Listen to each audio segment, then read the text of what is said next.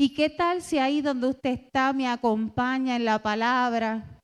En el libro de Hechos, el capítulo 2, y vamos a leer los versículos desde el 43 al 47.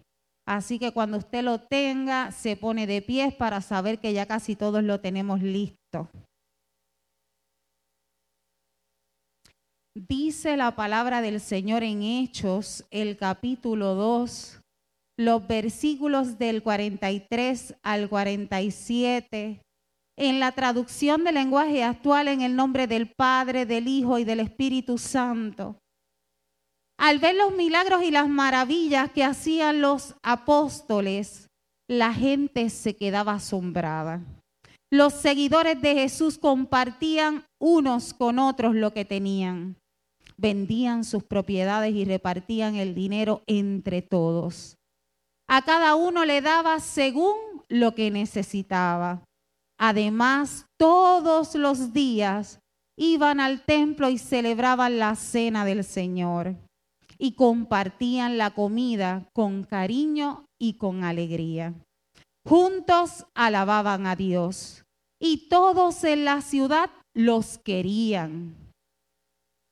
Cada día el Señor hacía que muchos creyeran en Él y se salvaran.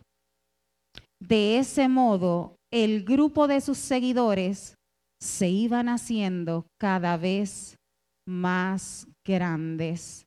Padre, en esta mañana, gracias. Gracias por tu palabra, Señor, que fue inspirada por tu Espíritu Santo, Señor, y al día de hoy, de generación a generación, Señor, va siendo el efecto por el cual tú la inspiraste.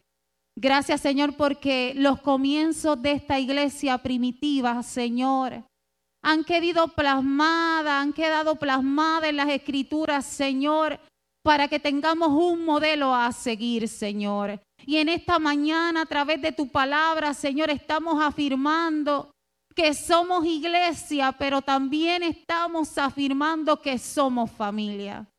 Gracias, Señor porque somos familias bendiciendo familias, Señor. Gracias porque no somos familias perfectas, Señor, pero estamos, Señor, sostenidos y sostenidas por esa piedra angular que eres tú, Señor. En tu nombre te doy gracias.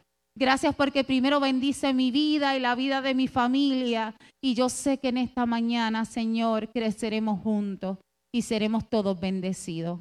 En tu nombre te doy gracias, Señor Jesús. Amén, amén y amén. Y pueden sentarse.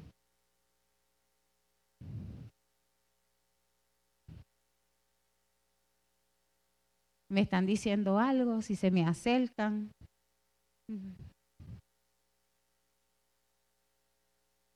Es que miren hermanos, hoy vamos a cerrar la serie Somos Iglesia.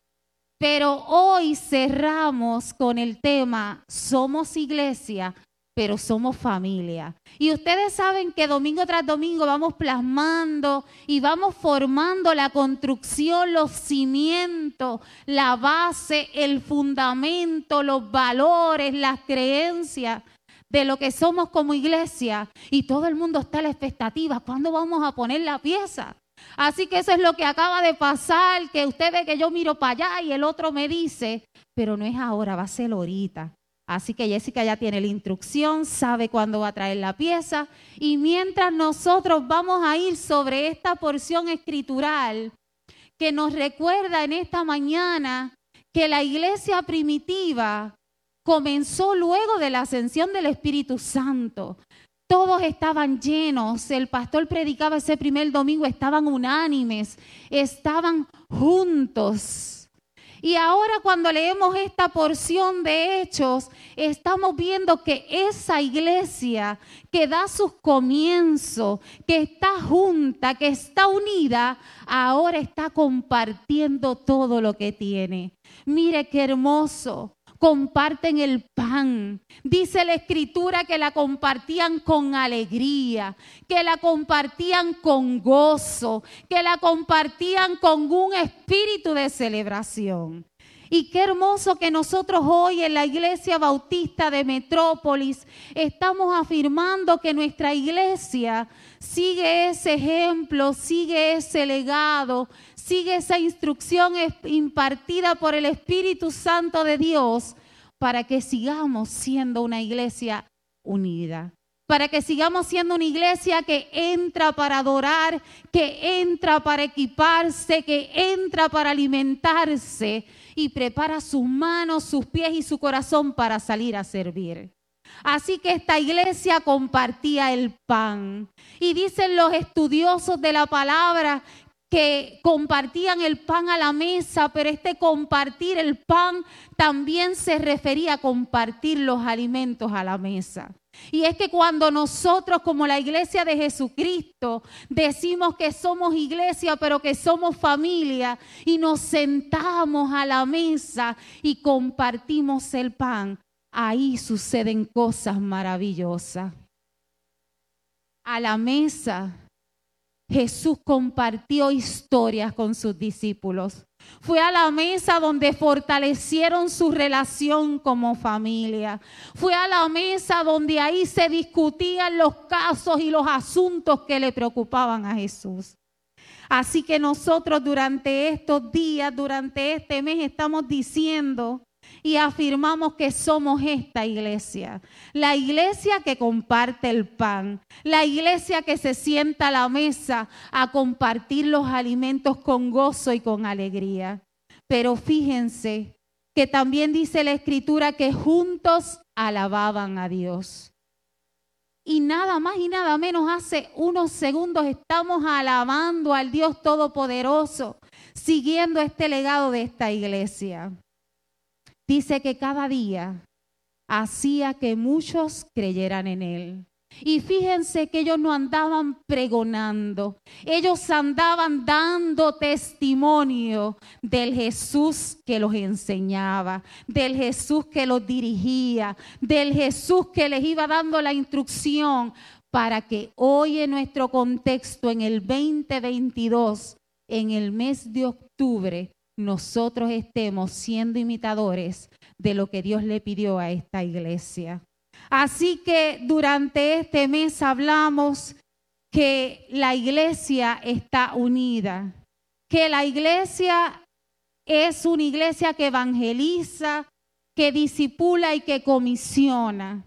Y tan reciente como ayer un grupo de hermanas de nuestra iglesia salían para Trinidad y Tobago entramos para adorar, entramos para equiparnos, entramos para conocer al Jesús que es bueno en gran manera, al Jesús que nos abraza, que nos enseña, que nos nutre, que nos acompaña y que nos dice hoy que somos una familia. La iglesia es una familia. La iglesia primitiva nos deja el modelaje de lo que es ser familia. Yo me convierto en miembro de la familia de la fe cuando me comprometo con la iglesia. Cuando usted decide sacar tiempo para estar con la familia de la fe. Cuando usted decide venir el martes, el martes al culto de oración y oramos juntos. Cuando usted decide conectarse el jueves al estudio bíblico y nos nutrimos juntos. Y cuando usted se conectó este jueves al estudio bíblico, el pastor estuvo hablando de los cimientos de la familia, de la base de la familia, de los valores de la familia y nos estaba confrontando con cómo se encuentra mi familia hoy. ¿Cómo está la base de mi hogar? ¿Cómo está mi relación con mis hijos? ¿Cómo está la relación con mi familia extendida? Y estábamos repasando la importancia de tener familia fuerte, familia sólida, que en medio de tanta distracción, en medio de un mundo que atenta con nuestros valores, se mantenga firme. Iglesia, se mantenga firme. Así que el pastor repasaba, hablaba, nos mandaba casi, casi a reflexionar y nos confrontaba y culminamos ese estudio bíblico diciéndole al Señor Señor, vamos a sentarnos a la mesa. Vamos a repasar cómo está mi casa hoy. Porque si estamos diciendo que somos familia, pero estamos afirmando que somos la iglesia de Jesucristo y que somos el cuerpo, es necesario, es vital y es fundamental que nuestras familias estén fuertes, que nuestras familias estén saludables, que nuestras familias saquen tiempo para sentarse a la mesa y hablar de las situaciones que tenemos que resolver.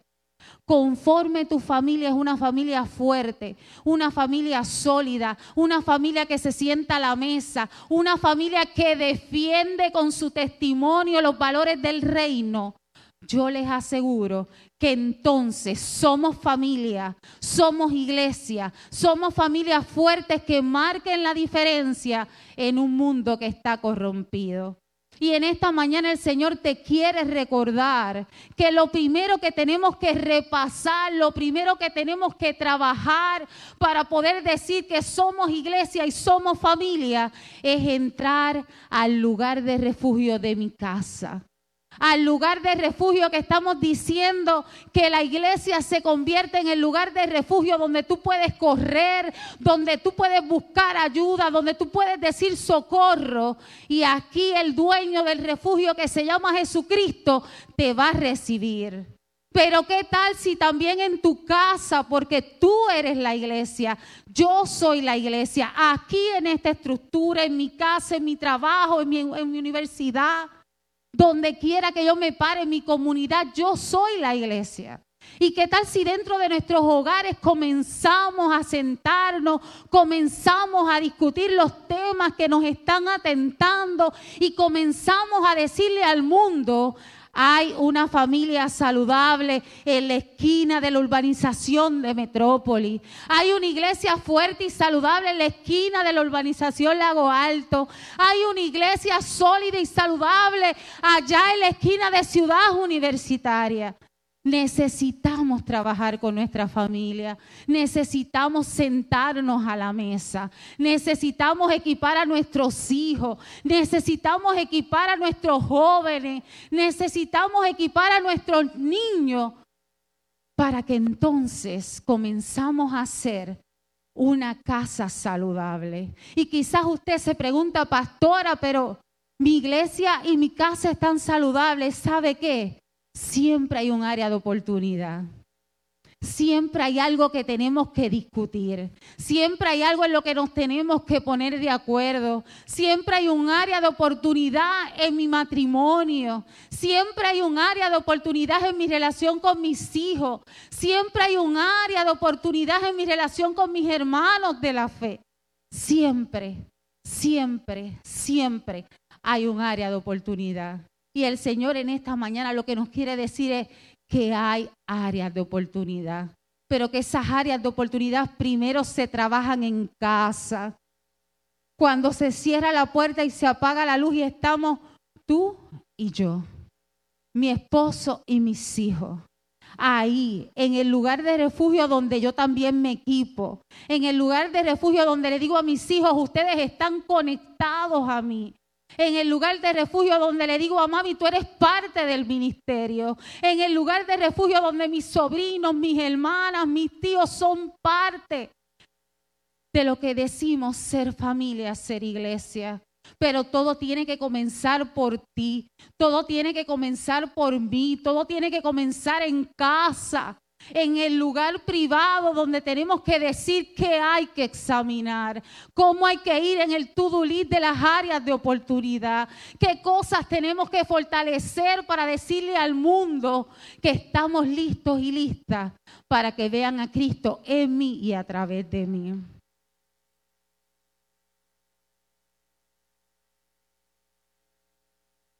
Una iglesia es fuerte cuando los miembros de la misma actúan como una familia saludable. Escúchelo bien. Una iglesia es fuerte cuando los miembros de la misma actúan como familias saludables. Fíjense que habíamos hablado de que la iglesia es el lugar de refugio.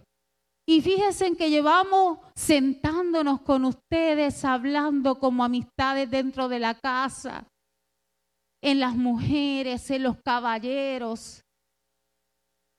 Y aunque somos familias imperfectas y hay áreas de oportunidad, estamos en este lugar porque Dios nos necesita. Estamos en la joyería llamada mundo porque Dios necesita exhibir su gracia, su poder, su autoridad, su amor, su empatía a través de ti que eres la iglesia. Aleluya. El apóstol Pablo tenía este concepto, que la casa de Dios es la iglesia. Y cuando vemos las escrituras, después que la iglesia alcanza esa unidad, después que la iglesia alcanza esa coinonía, después que la iglesia está caminando, llevando la palabra del Señor, comienza a haber fricción, comienza a haber diferencia. Comienzan a jalar unos para un lado y otros para otros porque la visión comienza a ser distorsionada. Y cuando usted ve a Pablo dando viaje, visitando a Macedonia, visitando a la otra iglesia, comienza a recapitular, a sentarse a la mesa y volver al principio de lo que Dios está demandando. Y quizás usted está ahí procesando esta palabra y quizás usted está ahí meditando en lo que yo le estoy diciendo, pero usted no se imagina cómo yo tuve que procesar lo que Dios primero me está diciendo a mí. Mi casa tiene que ser la carta de presentación del Cristo resucitado. Tu casa tiene que ser la mejor carta de presentación de lo que es el Cristo resucitado, que te alcanzó, que te salvó, que te restauró, que te levantó y que hizo de ti una vasija nueva. Así que mi casa tiene que ser la mejor carta de presentación para el mundo. Mis hijos son imperfectos. Mis hijos son jóvenes. Pero mis hijos son la mejor carta de presentación para el mundo. Con sus fallas, con sus debilidades, con sus batallas, con sus luchas, como las tienes tú y como las tengo yo. La diferencia está, hermano y hermana, que en medio de tu lucha, que en medio de tu batalla, tú reconozcas quién es Cristo en tu vida. Tú reconozcas que cuando Cristo te confronta con esta iglesia, y te está diciendo, tú eres la iglesia. En tu casa hay una iglesia, en tu comunidad hay una iglesia. Él está demandando ciertas cosas sobre ti. Está demandando ciertas cosas sobre mí. Y cuando Pablo está enviándole la carta a Timoteo, y quiero ir desde los principios de la iglesia primitiva, que ya lo hemos repasado, pero quiero ir un momentito a Pablo. Cuando Pablo empieza a escribirle a Timoteo, y usted puede ir después en su casa, primera de Timoteo, capítulo 3, después puede brincar al 4 y puede seguir por ahí. Él está diciendo algo muy importante a Timoteo. Le está diciendo, quizás ahora no voy tan inmediato a encontrarme contigo, pero quiero que sepas las cosas que son necesarias e importantes dentro de la casa de Dios. Y Pablo le está dando unas instrucciones a Timoteo, quien era como su hijo.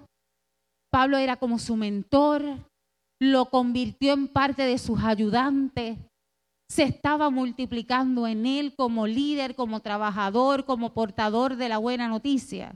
Y le está diciendo, yo quizás no voy a llegar tan rápido a donde tú estás, pero para mí es importante que tú sepas cómo debe de comportarse la iglesia de Jesucristo cómo deben de estar, cómo deben de unirse, cómo deben de trabajar juntos. Y yo estoy segura que Pablo lo estaba haciendo para que a Timoteo no se le pasara las cosas importantes dentro de su liderazgo. Cada uno de los que estamos aquí es un líder. Tú eres un líder. Si eres padre, eres el sacerdote de tu hogar, eres un líder. Si eres madre, eres la guía de tus hijos, eres un líder. Si eres tío, tía y estás ayudando a tus sobrinos, eres un líder. Todos somos líderes. Todos somos siervos del Señor llamados a levantar una iglesia fuerte, una familia fuerte en un mundo complicado. Y cuando vamos a estas piezas que están aquí al frente y las examinamos y repasamos lo que hemos estado hablando a través de la predicación y los estudios bíblicos, tenemos que recordar que hay unos aspectos importantes que hacen que nuestra iglesia y nuestras familias sean familias e iglesias fuertes. Número uno, la pureza. Hermano y hermana, la pureza. Nuestro corazón tiene que estar limpio ante la presencia de Dios.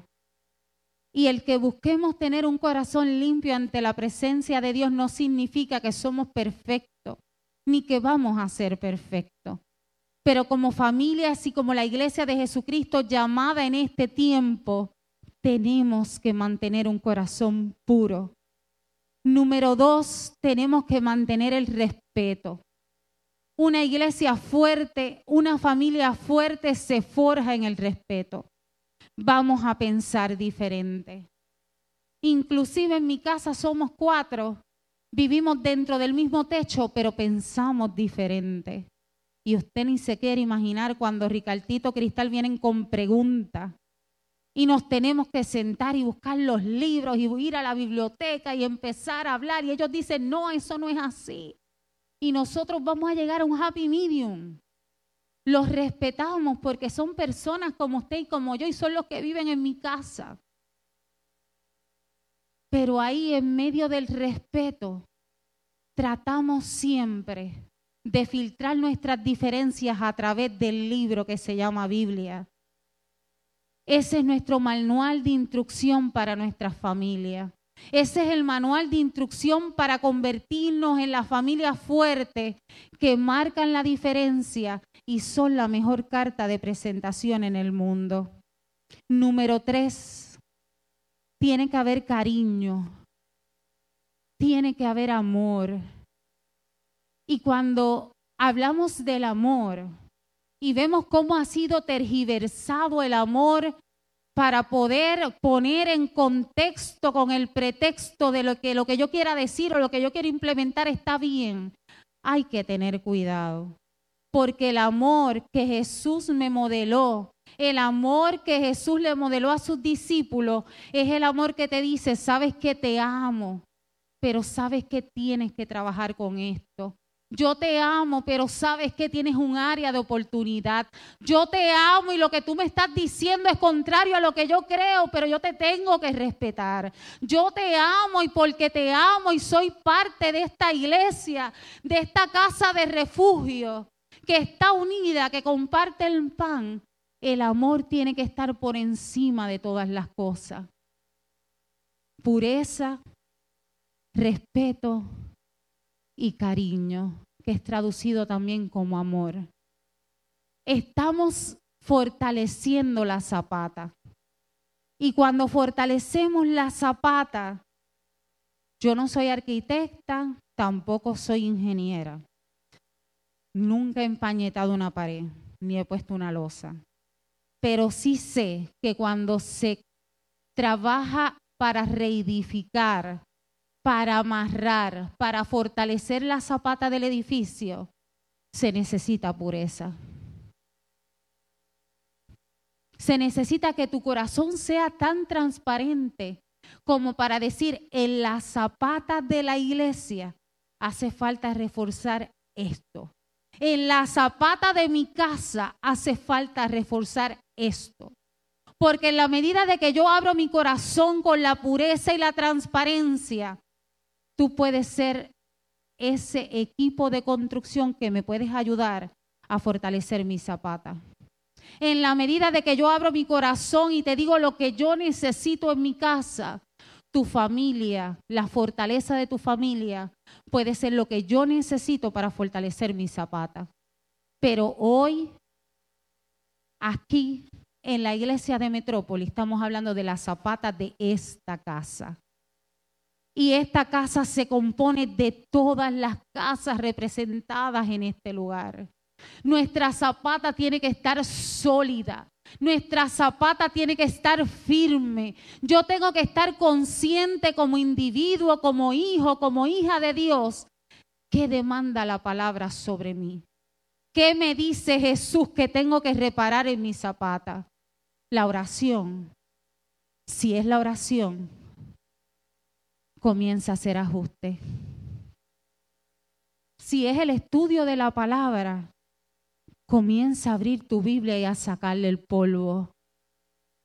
Si es la unidad, comienza por ti, comienza por ti, comienza por ti, comienza por mí. No exijamos unidad, no exijamos reparar la zapata si no estamos dispuestos a coger la carretilla, a coger el martillo, a buscar las herramientas y ser parte de la reconstrucción. Tú eres parte, yo soy parte. Y fíjense en que durante todo el mes estamos hablando, reforzando la zapata, y yo no vengo aquí a decirte, eres tú, eres tú, eres tú el que tienes que trabajar. No, yo tengo que trabajar. En mi casa hay que ir a la mesa. En mi casa hay que hablar de la unidad. En mi casa hay que hablar de restauración. En mi casa hay que hablar de edificación. Y yo soy parte de esta casa. Así que no somos perfectos. Pero cuando el Señor traía esta palabra, mi espíritu me decía, hay que bregar con la zapata, hay que fortalecer, hay que atornillar, hay que sacar para volver a empañetar. Iglesia, el mundo nos necesita. Yo no sé si usted lo está entendiendo, pero el mundo nos necesita. Y durante este mes estamos afirmando que ustedes son una iglesia unida que ustedes y yo somos una iglesia que evangeliza, que se disipula, que nos comisionamos. Estamos recordando que somos un lugar de refugio. Pero ¿sabe qué? Todos los días de nuestra vida hay que hacer un checklist de las áreas que tenemos que trabajar. En mi trabajo se dice mejora continua. Todos los días en mi trabajo van a un panel revisan los procesos, revisan las ganancias, revisan todo lo, que tiene que ver con la planificación. Y cuando pensamos que no va a aparecer nada ese día, aparecen muchas áreas de crecimiento y oportunidad. Así que nuestra iglesia no es una empresa. Nuestra iglesia no es el lugar de comercio. Nuestra iglesia es la casa del Señor que cuando vayamos al panel a hacer el to-do y encontremos áreas de oportunidad y crecimiento, nos enrollemos las mangas, aunque hayan diferencias, digamos, espérate, espérate, corazón, emociones, hay que trabajar y juntos reconstruyamos la zapata. Dijimos pureza, dijimos respeto y dijimos amor porque somos familia voy a ir cerrando. Pero en esta iglesia primitiva, y cuando Pablo iba por su viaje, todos tenían algo en común. Tenían una preocupación. Aún en las iglesias que todo iba bien, seguía habiendo preocupación. Y la preocupación a veces no surge de adentro, la preocupación surge de todas las cosas externas que afectan mi hogar, que afectan mi familia y que afectan mi iglesia. Esa iglesia en comparación con lo que Pablo encontraba y con lo que somos en Metrópoli, tenía en común el preocuparnos en una familia nos preocupamos y nos preocupamos porque nos amamos. Número dos, tiene que, ser, tiene que existir el cuidado. Ayer en las mujeres nos reunimos para celebrar el aniversario de una entidad sin fines de lucro que nació en el corazón de Dios, se llama Friends Workout. PR y yo le digo a la gente, no es workout de hacer ejercicio y que todo se trata de eso. Es workout de entrenarnos para ir al campo de batalla. Y mientras hablábamos ayer de las cosas que nos ocupan como mujeres, algo que resaltamos es que nos tenemos que cuidar. Yo te tengo que cuidar, tú me tienes que cuidar, nosotros nos tenemos que cuidar.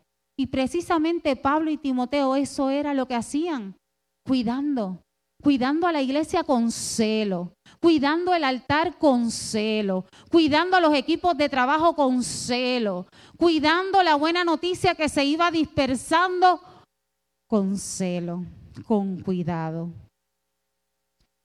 Y también refuerzo nuevamente el amor esta iglesia primitiva y nuestra iglesia bautista de Metrópoli se distingue por eso que yo le acabo de decir. La preocupación, el cuidado y el amor. Pero para que se mantenga, Jessica, para que se mantenga, tú y yo tenemos que tener el compromiso de trabajar primero nuestra casa. Si cada uno de nosotros trabaja su hogar, su casa, su lugar de refugio, yo le aseguro que cuando hayamos examinado esta estructura, que es la que nos mueve, vamos a poder mirar hacia atrás y decir, hasta aquí nos ha ayudado Dios y nos seguirá ayudando. Repasando, una iglesia que dice y que afirma que somos iglesia y que somos familia, número uno, tiene que estar unida.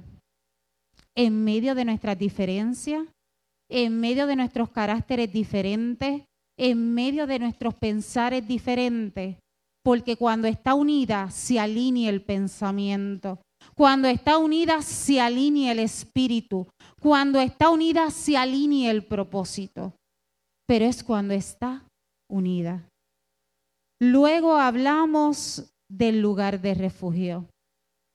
Esta iglesia es el lugar donde tú con tu familia van a correr cuando estén en necesidad.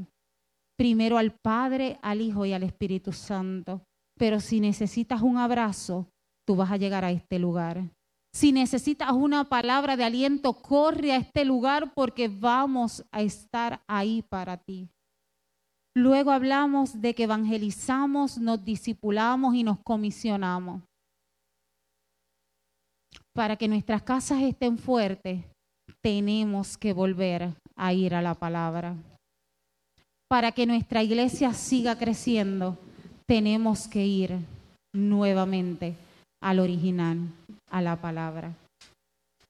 Y por último, afirmamos que cuando el edificio está completo, y la zapata está comenzándose a reforzar, podemos ver la imagen de que somos iglesia y de que somos familia.